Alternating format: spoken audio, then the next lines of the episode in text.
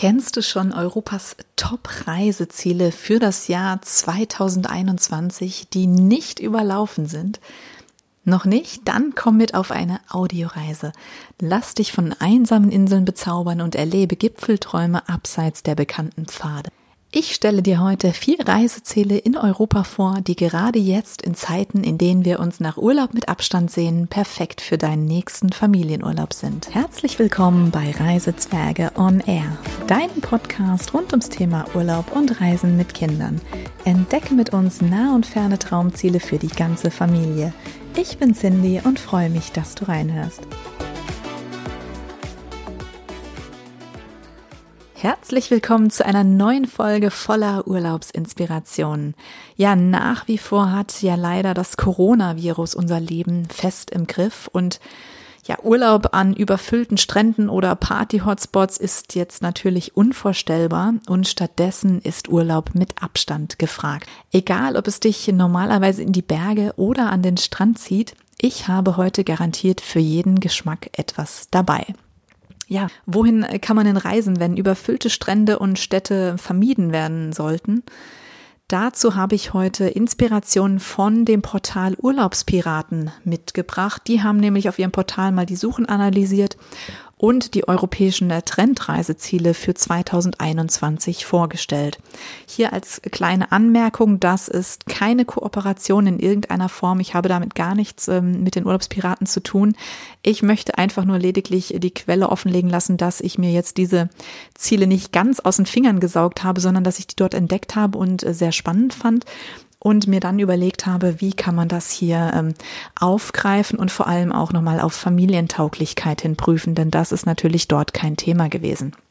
Ähm, ursprünglich wurden auch fünf Reiseziele vorgestellt, wobei ich sagen muss, dass ich eben nur vier davon wirklich ähm, für Familien, sag ich mal, praktisch fand. Und deswegen, wenn du bis ganz zum Schluss reinhörst, dann hörst auch welches noch das fünfte ähm, ja, Trendreiseziel sozusagen gewesen wäre, wo ich jetzt aber so persönlich nicht wirklich viel gefunden habe, was man da als Familie machen kann, außer sich natürlich zu entspannen.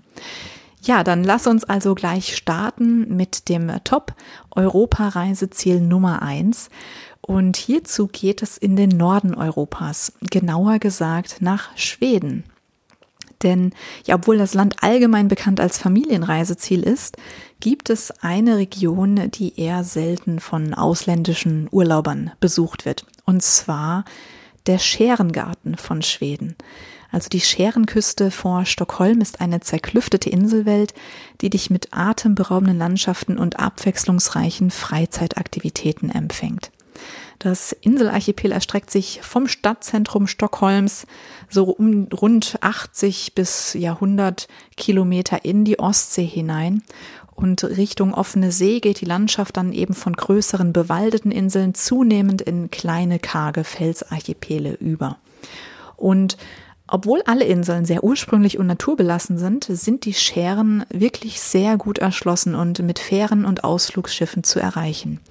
Also ob einsame Insel oder ein bisschen mehr Leben, die verschiedenen Inseln der Scheren bieten für jeden Geschmack etwas. Also ob du eben in einem schönen Ferienhaus übernachten möchtest, ob du lieber ein gemütliches Bed and Breakfast vorziehst oder auch in einem Hotel äh, wohnen möchtest in deinem Urlaub. Das ist alles möglich auf den Schereninseln und Natürlich ist es für die Schweden selbst kein Geheimtipp. Also die Schweden wissen natürlich um ihre schöne Inselwelt, die sie vor Stockholms Küste haben. Da haben auch nicht wenige ein, ein, ein Feriendomizil nochmal das sie im Sommer nutzen. Aber nichtsdestotrotz ist der Scherengarten kein so typisch überlaufenes Touristenziel. Also die meisten europäischen Touristen, die nach Schweden kommen, die zieht es dann eben doch mehr so wirklich ähm, Richtung Festland Schweden. Zwar schon auch an die Küstenregion, aber jetzt nicht auf diese einzelnen Schereninseln. Da machen viele gerne so einen Tagesausflug hin, wenn sie vielleicht in Stockholm nochmal sind. Aber ähm, dennoch ist es es ist kein, ähm, kein kompletter Geheimtipp.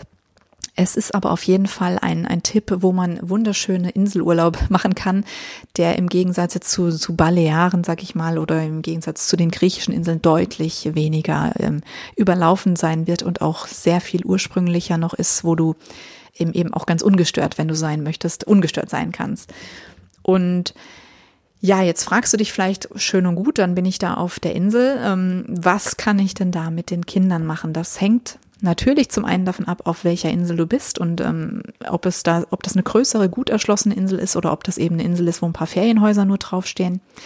Aber man kann überall sehr gut mit den Booten immer entlangfahren. Man kann Kanufahrten durch die Scherenlandschaft machen. Man kann äh, durch unberührte Naturschutzgebiete wandern und man darf sogar angeln in den Stockholmer Scheren. Also das ist kostenlos und ähm, ist vom Ufer aus oder eben mit dem Ruderboot möglich. Dann ähm, sind natürlich auch so Sachen wie Reitausflüge mit Islandpferden möglich. Und ähm, ja, alles, was natürlich so rund um Strand und, und ähm, ja, Muscheln sammeln und so weiter ähm, sich dreht. Und wenn du doch mal einen Abstecher auch in Schwedens quirlige Hauptstadt machen möchtest, ist das super einfach. Also Stockholm ist ja quasi eine Stadt, die sich über mehrere Inseln da schon erstreckt in, in Richtung Scheren. Und die Stadt ist einfach ähm, wirklich super gut zu erreichen. Wie gesagt, die ist verbunden mit den Scheren durch, ähm, durch Fähren und ähm, auch mit, mit Booten. Also das heißt, da bist du jetzt nicht von der Welt abgeschnitten und kannst eben auch mal sagen, komm, wir machen heute einen Ausflug in die Hauptstadt und ähm, erkunden die vielfältigen Stadtviertel. Also in Östermalm zum Beispiel treffen sich alle, die, die innen sein wollen. Hier erwarten dich prächtige Wohnviertel, aber genauso auch schicke Läden und coole Clubs. Also wenn das Nightlife dann nach Corona wieder richtig in Gang kommt. Und wenn du ähm, ja nach dem Shopping eine Pause brauchst, dann kannst du zum Beispiel nach Södermalm gehen. Das ist ein etwas ja alternativ angehauchtes Wohn- und Ausgehviertel, das vor allem Studenten und Künstler angelockt hat und jetzt mittlerweile sehr viele trendige Shops und gemütliche Cafés ähm, ja vereint. Das ist aber vor allem am Wochenende auch sehr voll. Und ja, ich muss sagen, ich persönlich liebe Stockholm, die, die Leichtigkeit der Schweden und auch wirklich diese kinderfreundliche Art. Also die Schweden sind unglaublich kinderlieb.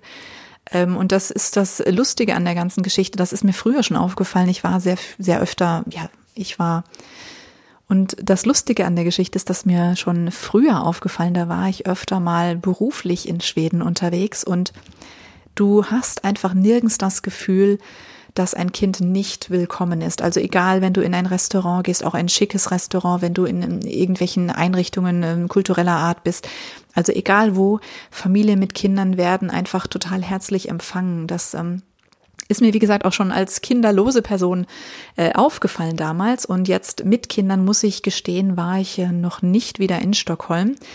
Und deswegen habe ich mir hier für Familientipps nun auch noch ein bisschen Unterstützung gesucht von einer echten Schweden-Expertin. Und zwar ist das Alexandra vom Reiseblog Levard World.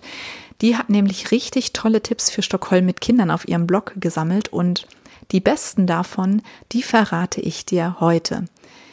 Denn neben den oben genannten Stadtvierteln lohnt sich vor allem für Familien mit Kindern ein Ausflug auf die Insel Djurgarden. Die ist ein beliebtes Erholungsgebiet und ideal für einen Besuch mit Kindern. Und da kann man wirklich sagen, ähm, laut Alexandra sind hier vor allem das Wassermuseum, ähm, das, äh, ja, die Astrid Lindgren Erlebniswelt Junibarken und das Freilichtmuseum Skansen ähm, oder Skansen, also bin mir nicht sicher, wie man das jetzt ausspricht, aber sehr sehenswert. Also das Wassermuseum, das ist quasi ein Museum rund um die Wasser. Das ist ein 69 Meter langes, ähm, ja, quasi Segelschiff äh, gewesen. Das sieht fast so aus wie ein Piratenschiff. Und das wurde restauriert und befindet sich jetzt wirklich in einem sehr guten Zustand. Und man lernt eben ein bisschen was zur Geschichte der Wasser und über die damalige Zeit. Und da ist ähm, ganz interessant auch, das Schiff ist gar nicht großartig gefahren, sondern ist ähm, 1628 aufgrund einer Fehlkonstruktion schon nach einem Kilometer gesunken und konnte dann aber erst über 300 Jahre später, also erst hier im letzten Jahrhundert, aus den Fluten vor Stockholm geborgen werden. Wie gesagt, das ist für, ja, für kleine Kapitäne und Kapitäninnen und äh, Matrosenanwärter und Anwärterinnen auf jeden Fall ähm, sehr spannend zu sehen. Dann empfiehlt Alexandra auch noch die Erlebniswelt Junibarken und die befindet sich auch fast direkt neben dem Wassermuseum. Das kannst du also alles getrost auf einen Tagesausflug zusammenpacken. Und hier kannst du dann in die Geschichtenwelt der berühmten Kinderbuchautorin Astrid Lindgren eintauchen. Es gibt nachgebaute Kulissen zu all ihren Bestsellern, die mit einer Märchenbahn auch befahren werden können.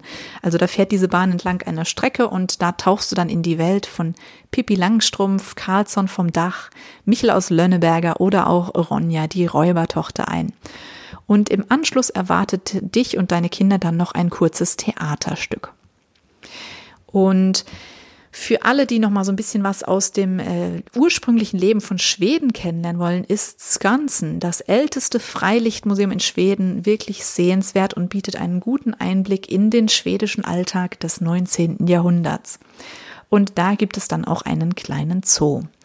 Also ja, du kannst äh, so sagen, allein schon für die Insel Djurgarden kann man wirklich mit Kindern einen ganzen Tag einplanen.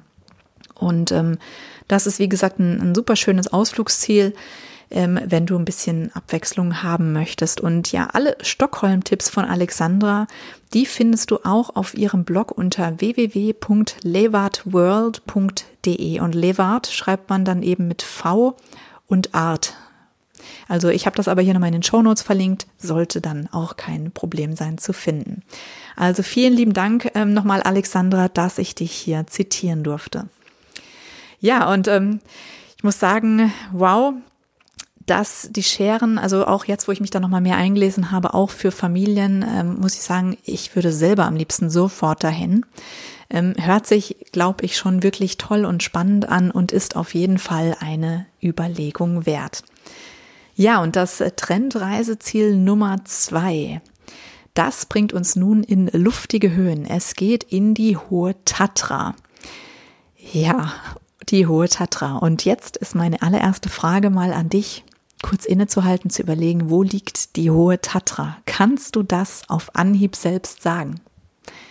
Nein, keine Sorge, das ist, ähm, das ist auch nicht ganz so einfach, weil es gar nicht so ein Reiseziel ist, das man normalerweise, ich sag mal, für den Durchschnitt ähm, der Familien hier vielleicht auf, ähm, ja, auf dem Radar hat.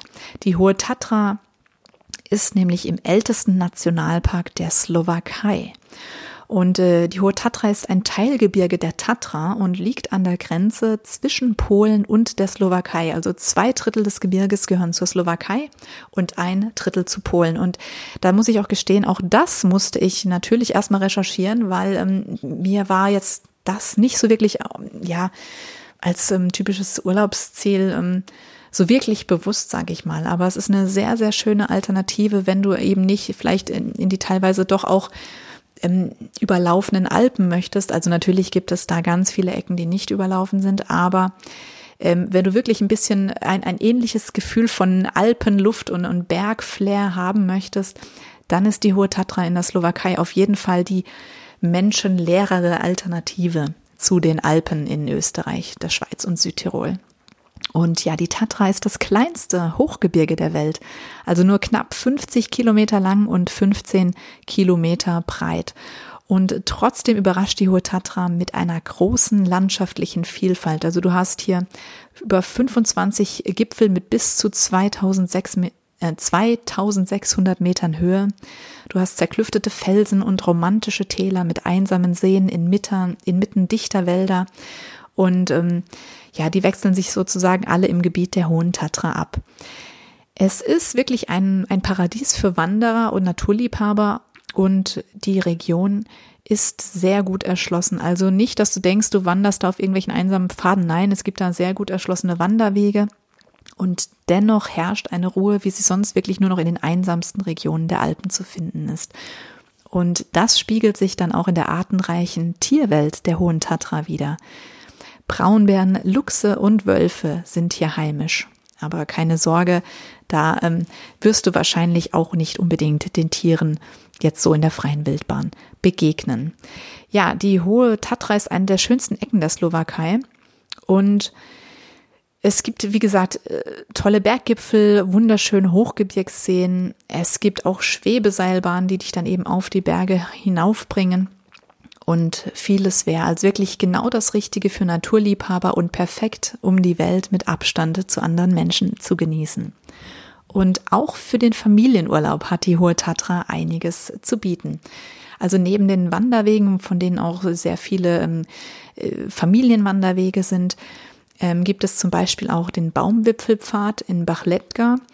Da führt dich ein Fußweg 1,8 Kilometer lang auf 30 Metern Höhen durch die Baumkronen.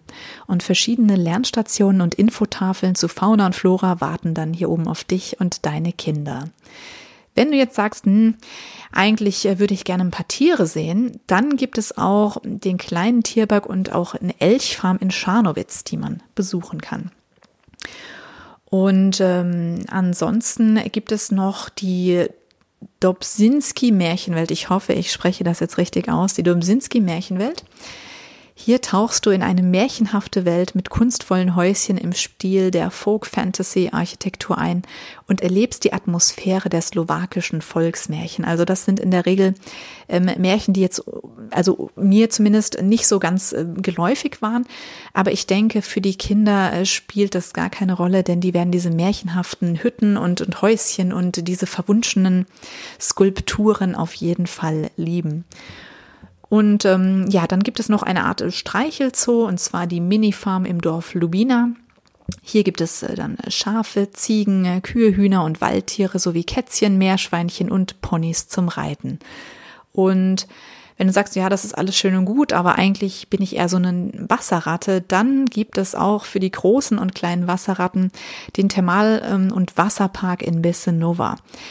Da ähm, ja, findest du Wasserrutschen, Abenteuerbecken und Außenbecken mit Thermalwasser, auch Whirlpools und ein Wellnesszentrum. Also das ist natürlich jetzt immer so ein bisschen die Frage, wie das in Zeiten von Corona geöffnet ist oder welche Anwendungen machbar sind.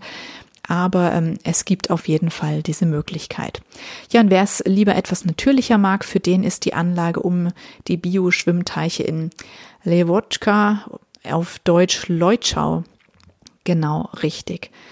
Denn das sogenannte Bioschwimmbad befindet sich in der Ostslowakei und da gibt es dann drei natürliche Teiche beziehungsweise so Seen, wo man eben in einem davon dann schwimmen kann. Einer der Seen dient zur Reinigung und Filterung des Wassers und der dritte See, das ist wirklich ein reiner Angelsee. Hier kannst du dann auch Regenbogenforellen angeln und wenn du Lust hast, auch direkt grillen. Also ich denke, auch das ist ein schönes ähm, Familienabenteuer. Ja, und somit, ähm, die Slowakei hat natürlich auch noch, noch andere Dinge zu bieten, wenn du das ein bisschen mit Städtereise ähm, vielleicht verbinden möchtest.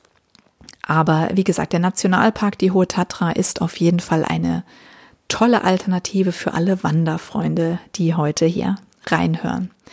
Ja, und so, es wird Zeit weiterzuziehen und uns das Reiseziel Nummer drei anzuschauen. Und nun geht es nach Spanien.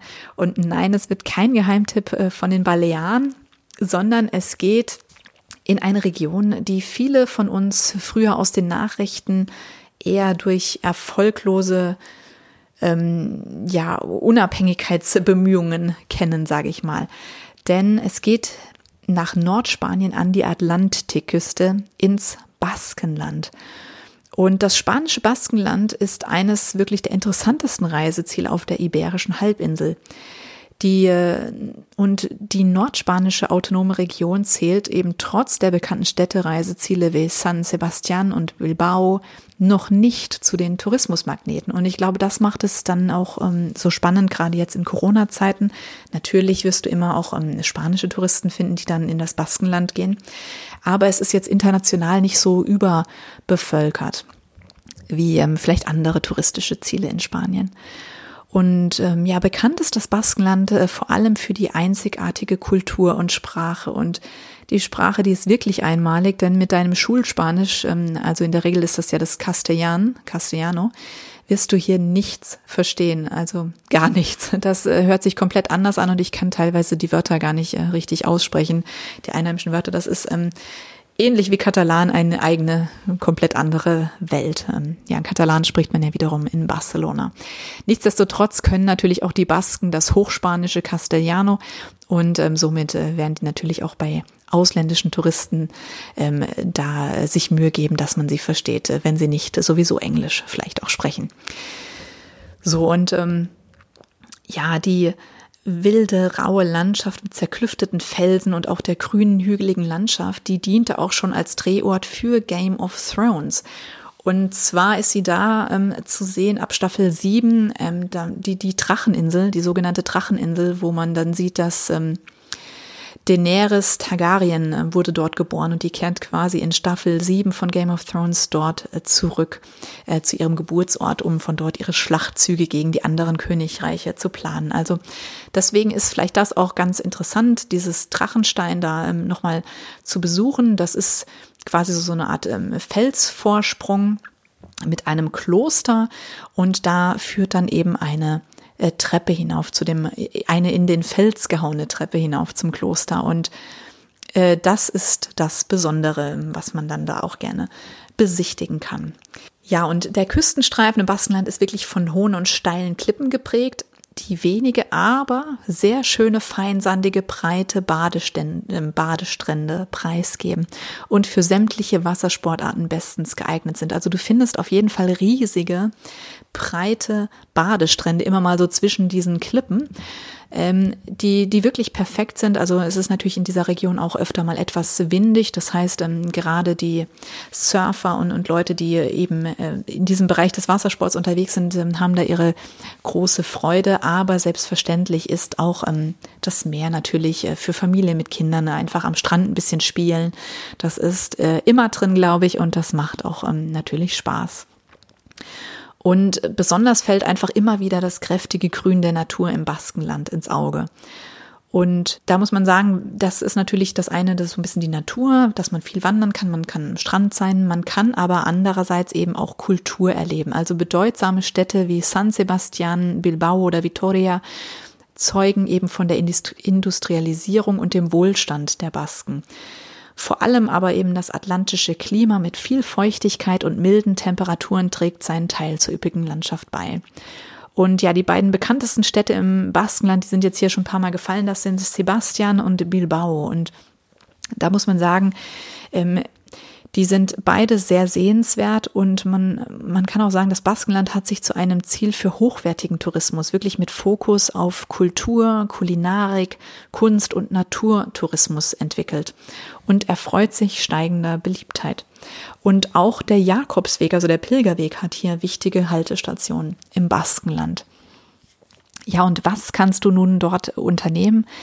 Da gibt es zum Beispiel Aquarien, die man besuchen kann, die wirklich dann auch diese Acrylglastunnel haben, wo du eben die, die Meerestiere über dir siehst.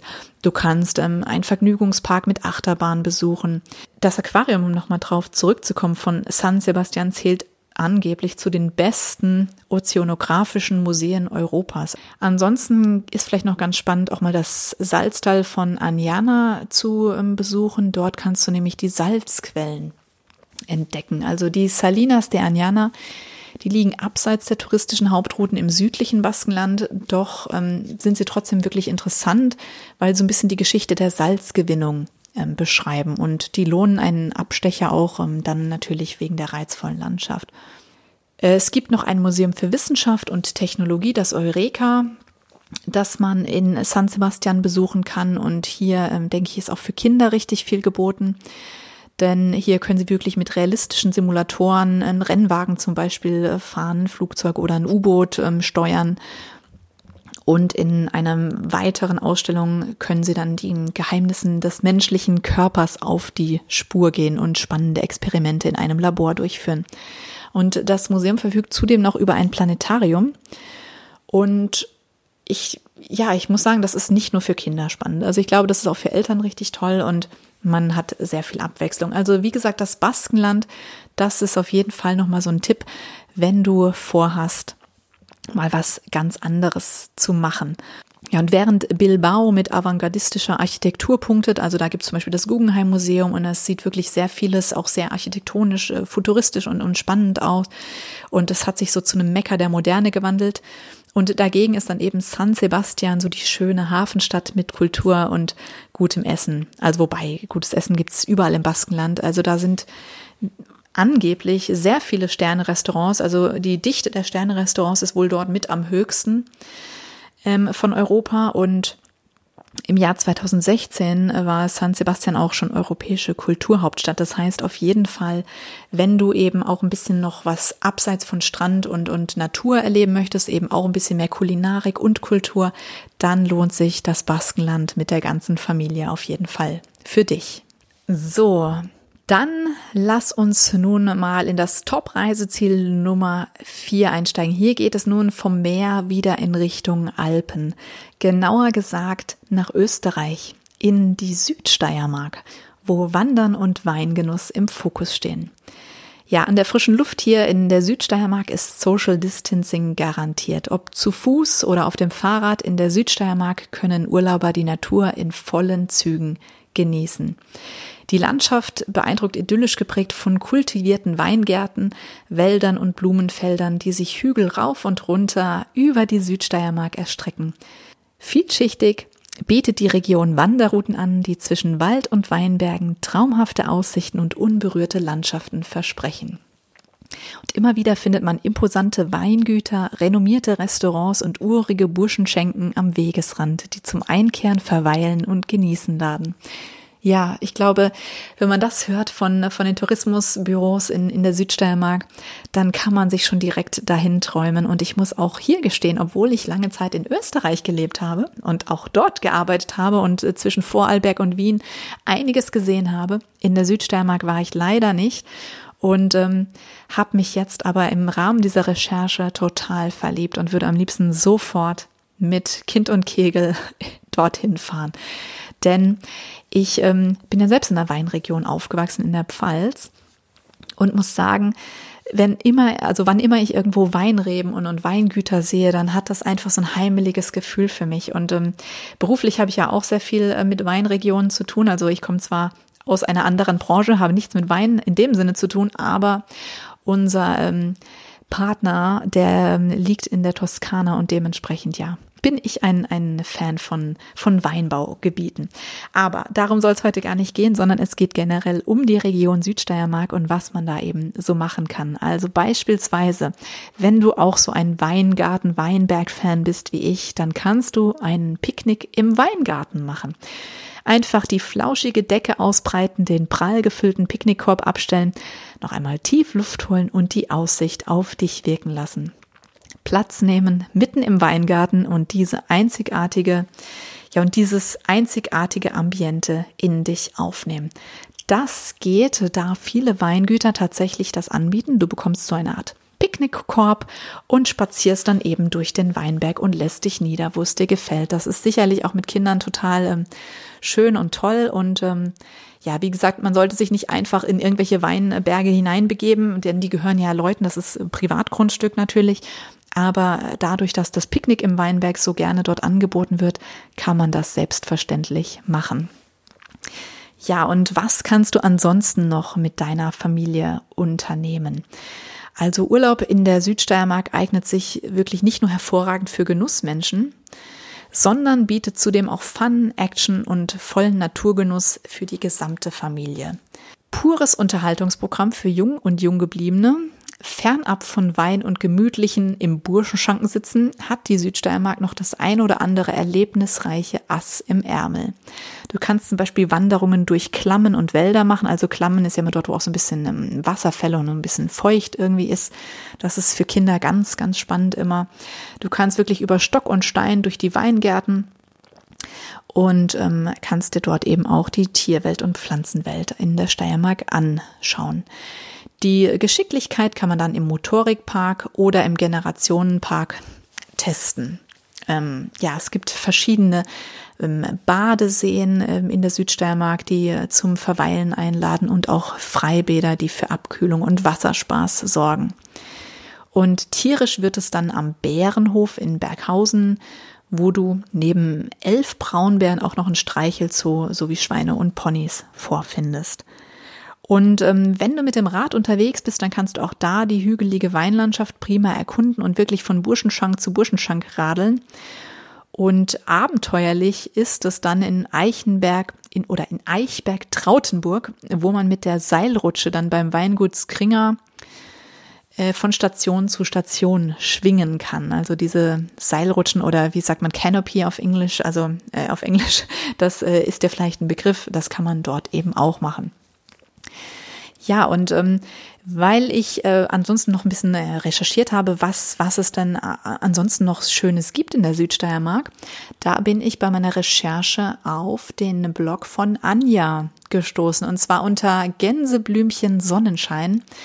Ähm, bloggt Anja über verschiedenste ähm, Regionen in Österreich und hat unter anderem auch als gebürtige Grazerin ein, ein Herz für die südsteirische Weinstraße. Und sie hatten noch einen tollen Tipp für ähm, Schlafen und Essen äh, mitgebracht. Und zwar ähm, schreibt sie auf ihrem Blog wirklich, dass mit Essen und Trinken ist wohl die beliebteste Art und Weise, wie man sich in der südsteirischen Weinstraße den Tag vertreibt.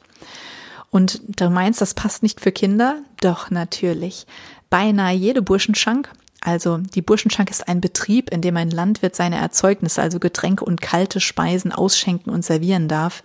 Das ähm, kennen wir übrigens im Deutschen oft als Straußenwirtschaft oder Besen, Besenwirtschaft oder Heckenwirtschaft oder Mainwirtschaft oder sowas ähm, in den verschiedenen Regionen. Bei uns in Deutschland sagt man das so. Und dort sind das eben die Burschenschank. Und äh, die meisten Burschenschanken haben eben auch einen Spielplatz dabei und das heißt, während die großen Wein gustieren, können die Minis sich austoben. Und die Anja hatte auch einen ganz tollen Tipp noch ähm, gehabt, und zwar das Weingut Kögel. Das ist nämlich ihre Lieblingsbuschenschank. Die Aussicht sei atemberaubend und die Jungwinzerin Tamara entzückend charmant, die Weine preisverdächtig und die Jausen köstlich. Und auch für die Kinder ist gesorgt, denn im Hof gibt es einen Mini-Fuhrpark und Spielzeug für die Zwerge. Und das Coolste beim Weingut Kögel ist, dass man dort auch gleich übernachten kann. Und die Zimmer sind sehr schön ausgestattet und wirklich gemütlich. Und der Preis mit Frühstück ist auch ausgesprochen fair. Und ähm, in der Gegend gibt es natürlich noch jede Menge Gästezimmer oder auch Weinhotels in jeglicher Preisklasse, ob simple Gästezimmer oder Top-Hotel mit Infinity Pool. Also jeder findet hier auf jeden Fall, was er sucht. Und ein kleiner Tipp noch von der Anja da zu dem Thema Burschenschank, weil du denkst jetzt vielleicht, naja, das ist ja schön und gut, ich fahre da irgendwo mit meinem Auto vielleicht hin und dann äh, trinke ich da mein Gläschen Wein und verköstige da irgendwelche Weinsorten und dann soll ich da noch irgendwie wieder nach Hause kommen. Deswegen gibt es, ähm, wenn man von Burschenschank zu Burschenschank zum Beispiel wandern möchte, ein kostenloses Weintaxi, das einen dann auch wieder nach Hause bringt. Also eine ganz tolle Idee, muss ich sagen. Und ähm, ja, von daher ist das dann schon mal gerettet. Ja, und zum Spielen und Toben empfiehlt sie ähm, Kids zum Auspowern auf jeden Fall auch den Motorikpark in Gamlitz. Der, das ist wohl der größte Motorikpark Europas sogar ähm, an, ja, indem man sein Geschick und seine Kletterkünste sowie Kondition mal auf die Probe stellen kann.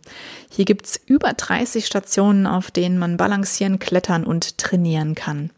Und außerdem noch Schwimmteiche und Spielplätze. WC und Duschanlagen sind ebenfalls vorhanden. Ja, der Motorikpark ist also auf jeden Fall ähm, super geeignet, um Spaß und Action für die ganze Familie zu bieten. Und ich muss in diesem Sinne nochmal sagen, ähm, vielen Dank, liebe Anja, dass du mir ermöglicht hast, dass ich hier ein bisschen deinen äh, Blog und auch deinen Text über die Südsteiermark vorstellen durfte. Wer noch ein bisschen mehr über die Südsteiermark erfahren möchte, kann auf jeden Fall auf ihrem Blog unter www.gänseblümchensonnenschein.com nochmal die Tipps nachlesen. Ja, also vielen Dank dafür. Und ähm, so, und jetzt nochmal ein kleines ähm, Zwischenschmankerl, denn ich hatte ja gesagt, dass es ursprünglich mal fünf ähm, Top-Reiseziele gibt, die nicht überlaufen sind, von denen ich aber jetzt eben die fünfte weggelassen habe, weil ich es nicht ganz so praktisch für Familien fand. Nichtsdestotrotz möchte ich das natürlich dir nicht vorenthalten. Und zwar ist Reiseziel Nummer fünf Pantelleria. Und ich bin mir sicher, du hast keine Ahnung, von was ich spreche. Denn ich habe auch keine Ahnung gehabt, als ich das ähm, gelesen habe und musste wirklich erstmal gucken, äh, wie bitte? Und zwar Pantelleria, die schwarze Perle im Mittelmeer. Zwischen Tunesien und Italien gelegen, besticht die Vulkaninsel mit ihrer rauen Schönheit. Sie hat zwar keine Strände, jedoch einen besonderen Reiz mit ihrer kargen Landschaft und dunklen Steinen. Die traditionellen Steinhäuser Damusi können auch direkt als Unterkunft gebucht werden. Und Besonders beliebt ist der Ortsteil Scauri an der Südküste. Selbst Madonna, Sting und Giorgio Armani verbringen hier regelmäßig ihren Sommer abseits der Paparazzi. Also Pantelleria, die Insel zwischen Italien und Tunesien, deutlich näher an Tunesien gelegen. Wie gesagt, ist wahrscheinlich noch ein wirklich, wirklich wahrscheinlich heute der absolut ultimativste Geheimtipp überhaupt, wenn du einsam ähm, urlauben möchtest. Aber es ist eben auch noch nicht ganz so, ähm, meine ich persönlich, noch nicht ganz so gut ähm, äh, für Familien erschlossen, dass du jetzt vielleicht ähm, tausend Tipps findest, was du da mit Kindern machen kannst. Wenn es dir einfach nur darum geht, dass du vielleicht ein schickes Ferienhaus mit Pool irgendwo möchtest, wo du dann deine zwei Wochen mehr oder weniger vor Ort bleibst und eben so die Vulkaninsel erkundest, dann mit Sicherheit ist es eine, eine super Idee. Ich bin mir aber, wie gesagt, ansonsten nicht sicher, ähm, ob da irgendetwas äh, großartig für Familien geboten wird. Ähm, es ist also wirklich ein, ein absoluter Geheimtipp. Aber ähm, ja, da, ähm, wenn du jemanden kennst oder dort tatsächlich doch schon mal gewesen sein solltest oder irgendjemanden kennst, der da vielleicht ähm, mit seiner Familie schon mal Urlaub gemacht hat und ein paar Ideen hat, dann äh, würde ich mich natürlich riesig freuen, wenn, wenn du mir Bescheid gibst. Denn ich kann über diese Insel aus Familiensicht gar nichts sagen. Ich denke, ähm, ich stelle mir das so ein bisschen vor wie, wie La Gomera, also die, die ähm, kanarische Insel La Gomera, die ja auch eher so, so eine Wanderinsel ist, ähm, auf die es eben wenig jetzt die Familien zieht, sondern eben mehr die Leute, die so als Paar oder aktivreisend unterwegs sind. Und ich denke, so in die Richtung wird es vielleicht gehen. Ähm, ja, aber wäre natürlich gespannt, auch andere Meinungen zu hören. Wie gesagt, das war dann noch die letzte, ja, also der letzte äh, Tipp für ein Top-Reiseziel innerhalb Europas.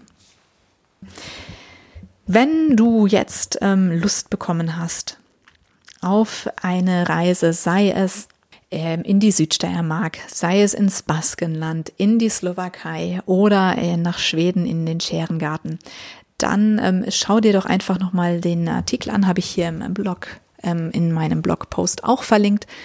Und ähm, ja, vielleicht findest du was Schönes, vielleicht warst du in einem dieser Reiseziele auch schon mal und möchtest etwas davon berichten, dann freue ich mich natürlich ähm, riesig über eine E-Mail oder eine Nachricht von dir.